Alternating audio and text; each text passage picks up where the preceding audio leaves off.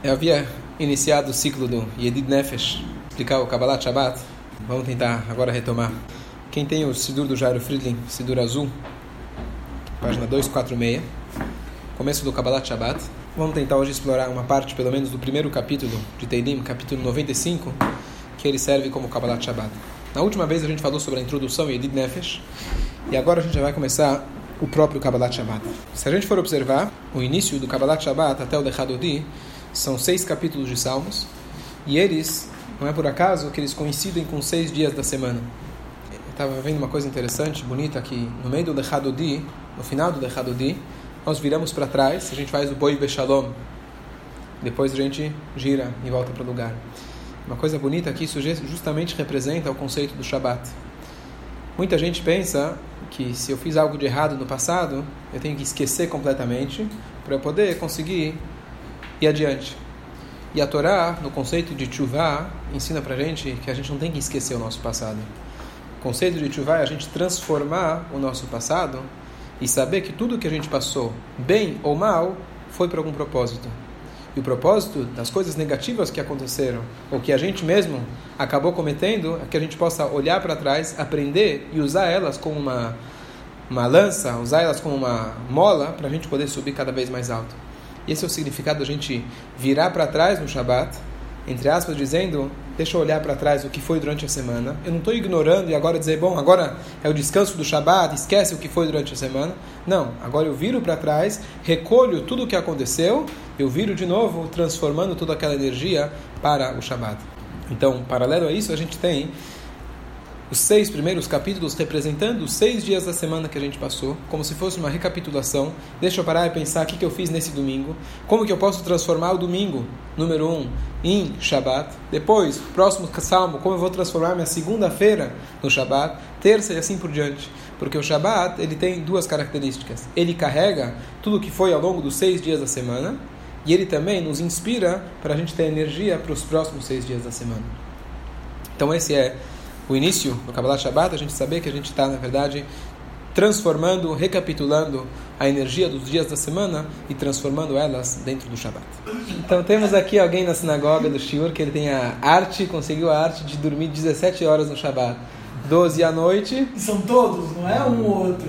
12 à noite, mais 5 durante a tarde do Shabbat. Tá certo? Então das 25 horas do Shabbat, 17 ele passa dormindo. Exatamente. Na Parashá dessa semana tem um conceito interessante, a gente fala, tem é, Veshamru bnei Israel et Shabbat. Tá certo? Veshamru, vão cuidar. Cuidar significa você é um guarda. O que acontece com um guarda que dorme? Os guardas do templo, se alguém dormia, se queimava a roupa dele. Então os Hasidim aprendem daqui, em geral, de que o Shabbat não foi feito para dormir. Apesar que está é, escrito Menuchá, o dia do descanso, comentei outra vez. diz para que descansem o seu boi e seu burro. Quem é boi e burro descansa no Shabbat, dorme literalmente. Quem é ser humano inteligente, ele aproveita o Shabbat para ele realmente se espiritualizar. E ele entende que, graças a Deus, aqui no Brasil você tem domingo, quer dormir, dorme no domingo, dorme de noite, mas o Shabbat foi feito para você aproveitar e crescer espiritualmente, principalmente. Ok, se alguém quer aproveitar o Shabbat também como descanso físico, também existe esse conceito na Torá, mas o propósito, o propósito mais profundo do Shabbat não é 17 horas dormindo, mas quem sabe 17 horas de horas de dedicação para a família, para o estudo, para a reza, e talvez as outras as outras horinhas que sobraram, você dorme um pouquinho no Shabbat também. Hashem. Página 246 do Sidur, ou quem quiser acompanhando Teilim, capítulo 95. Teilim foi composto pelo rei David, e normalmente, vários dos Teilim, ele fala uma linguagem de canto, tá certo? E a pergunta, ele fala, as primeiras palavras, ele fala, vamos e cantaremos para Hashem, tá certo? Pare e pensa, fala sério. Você chega na sexta-feira na sinagoga, cansado, se você conseguiu ainda chegar a tempo, deu tempo de você passar em casa, tomar um banho rápido, arrumar as coisas, preparar o Shabat e vir correndo para a sinagoga, a primeira coisa que você quer fazer é sentar no lugar e relaxar. Esquecer. E diz o primeiro capítulo para a gente: não, Lehu, vamos cantar para Deus, vamos dançar. Quem está afim de dançar na entrada da sexta-feira? É a primeira coisa que a gente fala dançar, deixa eu relaxar, deixa eu conversar um pouquinho, colocar o papo em dia. Então vou começar a rezar, vamos rezar para Deus. Que ele fala, vamos Riná, na verdade, Neranená é uma das dez linguagens de alegria. Então, como que a gente já começa o Lechonerá desse jeito? O que você espera de um ser humano, de um Yehudi, que ele vai chegar no Shabbat já vai começar dançando? Deixa para o final da reza. E aqui tem uma dica interessante. Lechu, vão. A segunda palavra, Neranená. Neranená significa vamos, vamos juntos. Se a gente for olhar em vários capítulos do Teilim, a linguagem usada é Shiro, cantem, façam, vocês, entre aspas. A linguagem neranená não é comum. Vamos juntos. Eu acredito que aqui tem uma mensagem bonita e importante que lembra a gente o início da tefilá todos os dias da semana. Allah traz para a gente que é importante que a pessoa, antes de rezar, que ele dê tzedakah. Ani betzedek erze panecha. Eu, com justiça, vou ver a sua face. Por quê?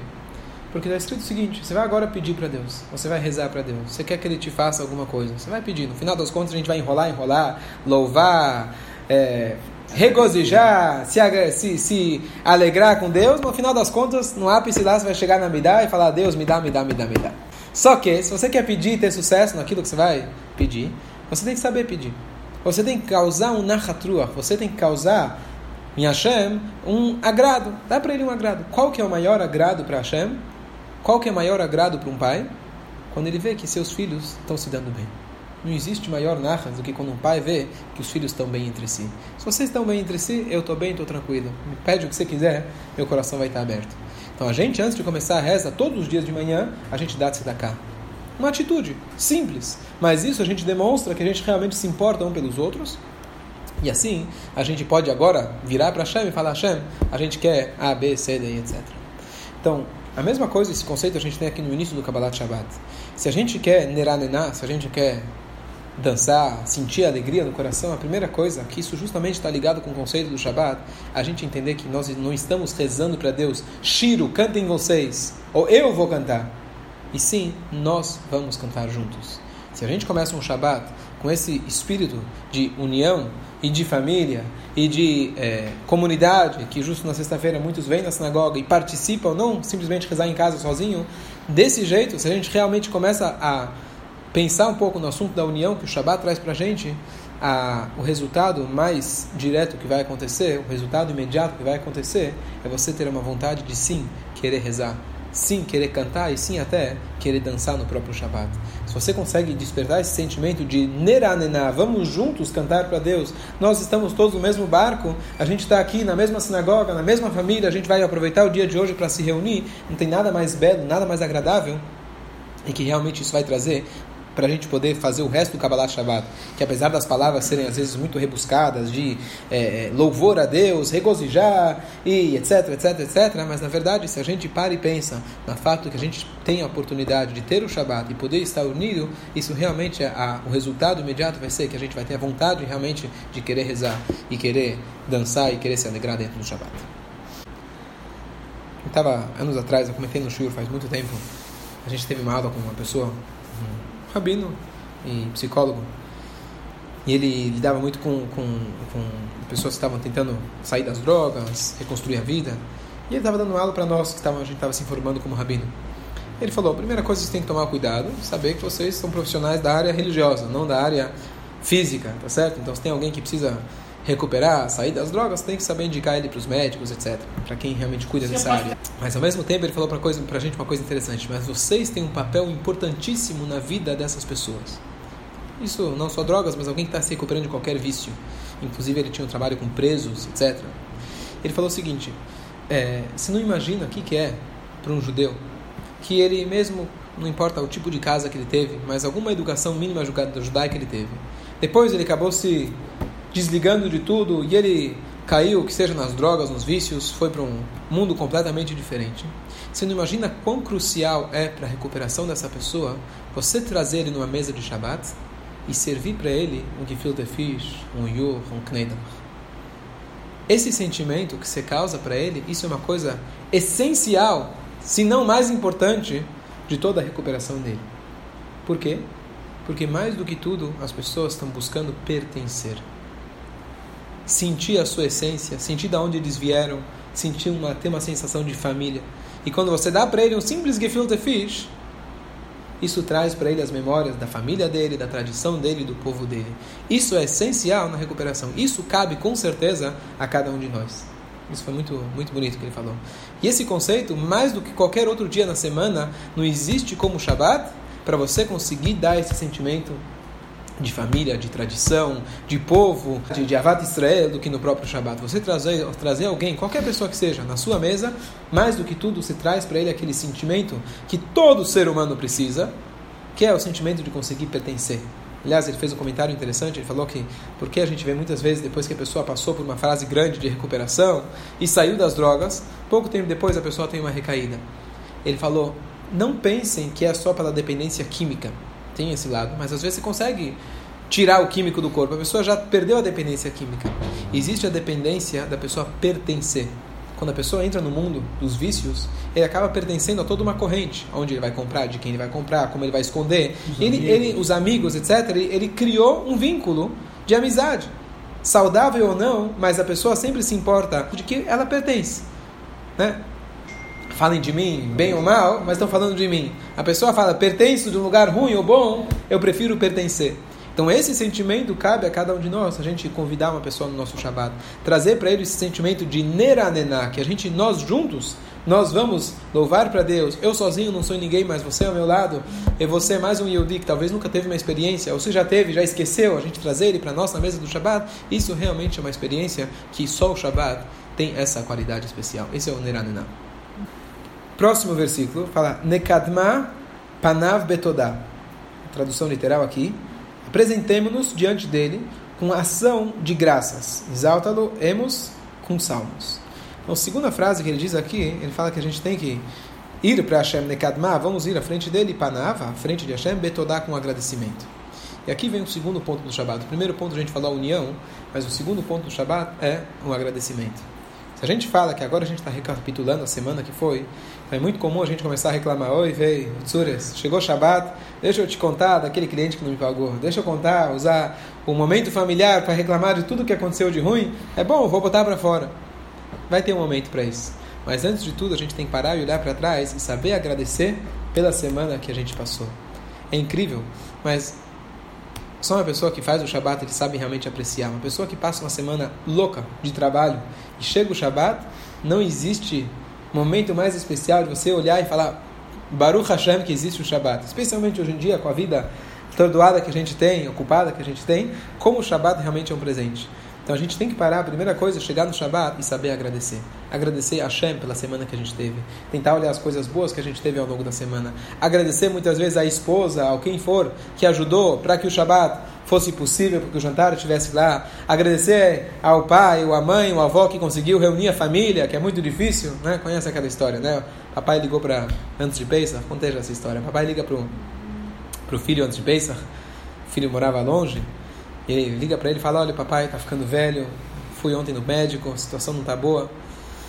E queria te falar que Pesach vai ser na nossa casa. O filho desliga, fica preocupadíssimo, fala: Claro, pai, não se preocupa, Pesach, eu vou estar tá aí.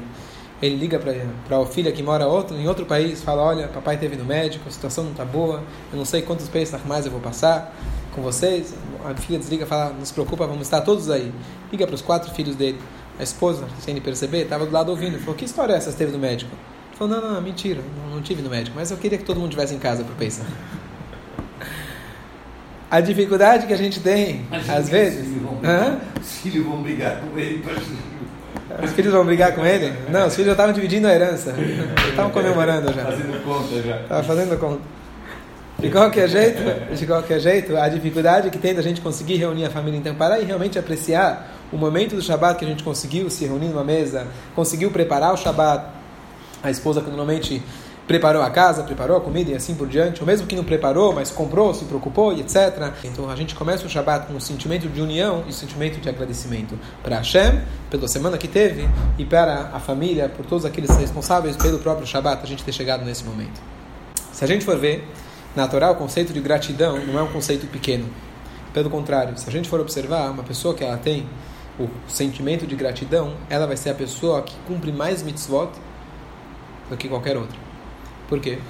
Se a gente for parar e observar como a Torá fala para a gente, se apenas a gente reconhecesse, tivesse gratidão por Hashem, por tudo que Ele nos dá e nos deu, isso seria suficiente motivo, uma motivação suficiente para que a gente fizesse tudo que Hashem pede da gente.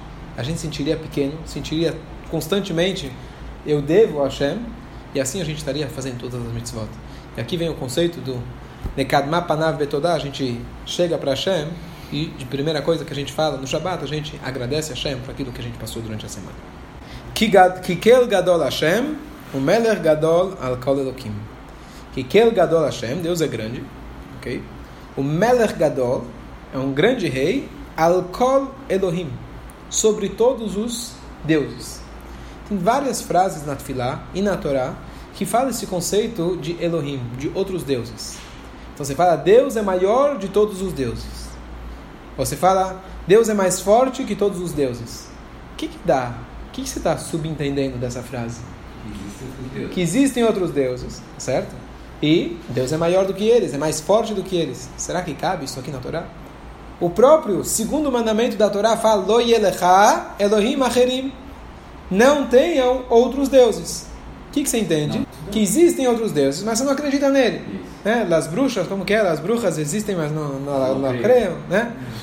Como, como funciona isso? Então é óbvio, o Rashi, o comentarista clássico da Torá, ele explica pra gente, tem várias explicações, mas basicamente a linguagem chamada na Torá Elohim Acherim, Elohim Acherim não é outros deuses, e sim deuses dos outros, deuses que outros chamam eles de deuses.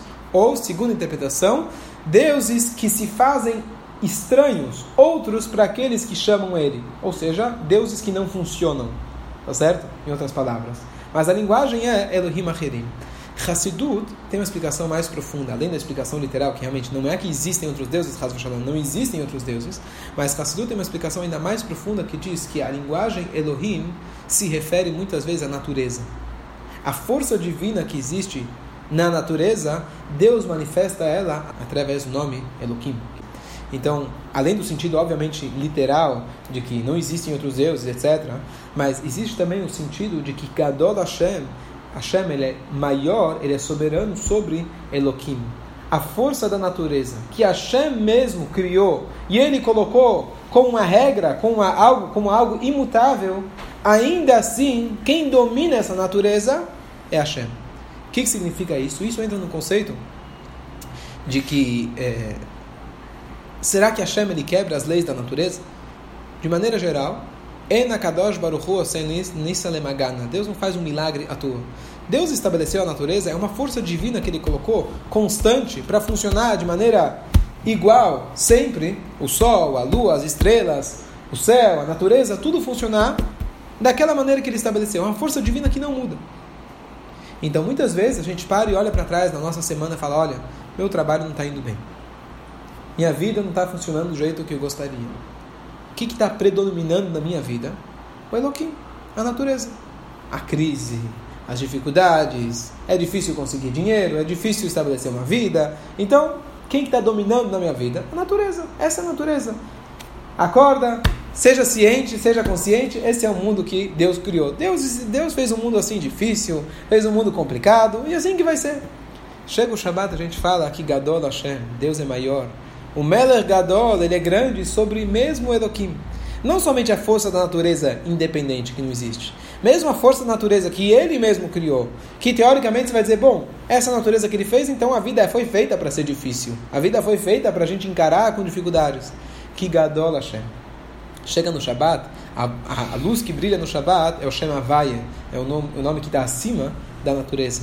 Onde o Yehudi ele tem a força de falar que apesar de que existe uma força divina que domina a natureza e que dá a entender muitas vezes que Hashem está se ocultando, Hashem está distante aparentemente de nós, chega o Shabat, é o dia da revelação, e se fala, mesmo dentro da natureza, quem é que de fato comanda é o Shem Havai, é o nome de Hashem, é o nome da bondade, é o nome que domina tudo, e Hashem pode, mesmo dentro da natureza, administrar de tal forma que vai ser um bem revelado para nós. Entre parênteses, justo isso que aconteceu no milagre de Purim. Se a gente for olhar toda a história de Purim, demorou muitos anos. Vai dizer, justo foi ti, aconteceu, por acaso, a natureza fez com que o rei mandou matar Vashti, casou com a Esther, e Mordecai ouviu falar, e assim por diante, o rei não conseguia dormir. Todos esses detalhes aconteceram dentro da natureza. Mas o milagre de Purim, não somente o milagre do próprio Purim, mas o milagre para nós de Purim, é o milagre da gente conseguir perceber e olhar que mesmo dentro do Elohim, mesmo dentro da natureza, no fundo, no fundo, quem é que está administrando e tomando conta de tudo é o Shem Havai, o nome de Deus, nome da bondade, nome da revelação. E quando chega no Shabat, a gente se lembra disso, falando: olha, é verdade, o trabalho está difícil, talvez a semana não foi exatamente do jeito que eu esperava, mas eu não vou me esquecer que tem o dia do Shabat, que ele me lembra que mesmo dentro do Elohim, Gadol Hashem, de grande Hashem, que ele domina tudo isso. E agora a gente começa a louvar Hashem, vendo, olhando para a natureza e vendo os milagres que ele faz, a própria natureza. Então a gente falou de Elohim, Asher Be'adom Erkrei Aretz, nas suas mãos estão as coisas ocultas da terra. Ou seja, ele domina a terra. Suas mãos formaram os continentes. Vinde, adoremos e prostemos, ajoelhemos ante o Eterno, nosso Criador, pois Ele é nosso Deus, e nós somos o povo do seu pastoreio e rebanho que Ele guia neste mundo, se a sua voz obedecermos. Ok. Então aqui a gente olha que Hashem é o Criador, ele fez o mundo, ele fez a terra, ele fez tudo, e a gente realmente para para agradecer. Por que, que a gente agradece? Que a gente olha ao nosso redor, a nossa própria existência, os mares, o céu e etc. Tudo isso aqui vem da criação de Hashem. Na última parte desse Teirim, ele agora fala para a gente, ele começa a falar, lembra um pouco aquele conceito de que está no Shema Israel. Se a gente se comportar de acordo com a vontade de Hashem, a gente vai ter o bem revelado para nós. Não endurecerás vossos corações como em Merivá e como que aconteceu em Massá no deserto, quando vossos pais me tentaram, submeteram minhas provas e chegaram a ver as minhas obras. Durante 40 anos estive aborrecido com aquela geração e disse: É povo de coração desnorteado, sem compreensão dos meus caminhos. E na minha ira jurei não fazer chegar ao meu repouso. Então aqui ele está lembrando, na verdade, os 40 anos que o povo ficou no deserto. Isso foi graças ao comportamento, vamos dizer assim, infantil nosso povo, digo infantil, porque eles vieram de 210 anos de escravidão, então eles não estavam ainda prontos, com uma mentalidade pronta de liberdade para poder fazer o que Hashem queria, mas com o comportamento que eles tiveram, eles acabaram ficando os 40 anos no deserto. Então, se a gente quer a revelação de Hashem, a gente precisa estar tá ligados à sua vontade. Qual é a ligação desse conceito agora do deserto, os 40 anos com o Shabat? Em geral, a gente explica que os 40 anos, na verdade, não foram 40 anos de punição, mas foram 40 anos de maturidade que demorou para o povo realmente conseguir absorver a Torá. E aí sim a próxima geração estava pronta para entrar na terra de Israel, uma nova cabeça, com uma nova geração, uma nova mente, para realmente conseguir agora aplicar os ensinamentos, as leis da Torá, agora dentro de uma terra livre, dentro da terra de Israel. Se a gente quiser comparar com a nossa vida, ou com o nosso dia a dia, com a semana que a gente passou, possivelmente os 40 anos simbolizam talvez os seis dias da semana aonde você está amadurecendo, passando por dificuldades, passando por testes, como ele fala aqui, vocês me testaram. E a gente, inevitavelmente, durante a semana, a gente é testado, alguns a gente passa, outros testes a gente não passa, porque a gente está no dia a dia. É trazido muito claro que é muito mais difícil para uma pessoa se manter fiel à Torá quando ele está numa vida de trabalho do que quando a pessoa está sentada estudando Torá o dia inteiro. Às vezes a gente pensa, não, aquele cara, o ideal da Torá é que a pessoa sente estudar Torá o dia inteiro. Para algumas pessoas isso é válido, mas para a maioria das pessoas, o fato é que Deus estabeleceu um mundo que a gente precisa sair para o trabalho, você precisa sair e se envolver com o dia a dia. Porque, na verdade, essa é a maior e mais difícil missão. Quando uma pessoa consegue, dentro do dia a dia, dentro dos seis dias da semana, ultrapassar pequenos ou grandes testes, onde ele poderia estar enganando, mentindo, fazer um marketing enganoso, enganar o cliente, falar as palavras que vão convencer ele a comprar a mercadoria que não é exatamente assim. A gente tem inúmeros testes que acontecem, o que não acontece para alguém que está sentado dentro de uma estivar estudando o dia inteiro.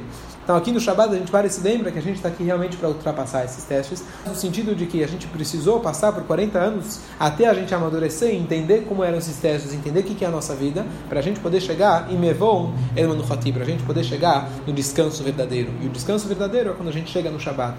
E de maneira mais ampla, o grande descanso vai ser quando Mashiach chegar. Vai ser o grande descanso. E é interessante que ele fala dos 40 anos, é, existem várias discussões como vai ser exatamente quando Mashiach chegar, mas uma das opiniões muito conhecidas é que 40 anos depois de que Mashiach chegar, vai ser a época do Triat HaMetim, da ressurreição dos mortos. Tem discussão, tem exceções, mas por que justo 40 anos? 40 anos é a maturidade. Mesmo quando Mashiach chegar, pode ser que demore, talvez espiritualmente 40 anos, não exatamente 40 anos, mas o conceito de 40 anos, a maturidade para a gente conseguir chegar, ultrapassar todos os testes, amadurecer todos eles, está pronto realmente para chegar no descanso verdadeiro. E uma uma miniatura disso a gente tem, uma experiência disso a gente tem quando chega ao Shabat, onde a gente abandona os testes por um dia, mais de 24 horas, onde você está realmente descansando, você não tem esses testes difíceis. Inclusive é trazido, um conceito interessante no Shabat, que uma das proibições do Shabat é borer. Borer significa, por exemplo, se você tem é, sementes, se você tem é, arroz num prato, e você tem um arroz que está preto, você quer tirar ele, você não pode tirar a parte ruim da parte boa. Certo? Tem várias regras em relação a isso. Você não pode separar no Shabat. E o que significa espiritualmente interessante é que ao longo da semana todo o nosso trabalho é borer, é birurim. A gente tem que separar o que presta do que não presta, as boas ações das ações negativas. A gente se envolve com o dia a dia e a gente faz as devidas escolhas sabendo o que eu posso fazer, o que eu não posso fazer. Qual caminho eu vou vai ser para o meu crescimento, qual caminho eu tenho que abandonar e ignorar. Durante o Shabat a gente fala não, Shabat não tem borer. O Shabat é um dia tão elevado que tudo se eleva. Por isso, na prática também a gente não pode separar o ruim do bom. O Shabat é um dia mais elevado, aonde se diz, por exemplo, que durante a semana, especialmente antigamente, mas a pessoa não deve se deixar levar por um alimento gostoso e etc. Você tem que comer o que precisa comer para você poder servir a Deus, um alimento saudável, bom, gostoso, mas no Shabat, especialmente, você tem a mitzvah de comer alimentos gostosos. Tá no Gim. Por quê?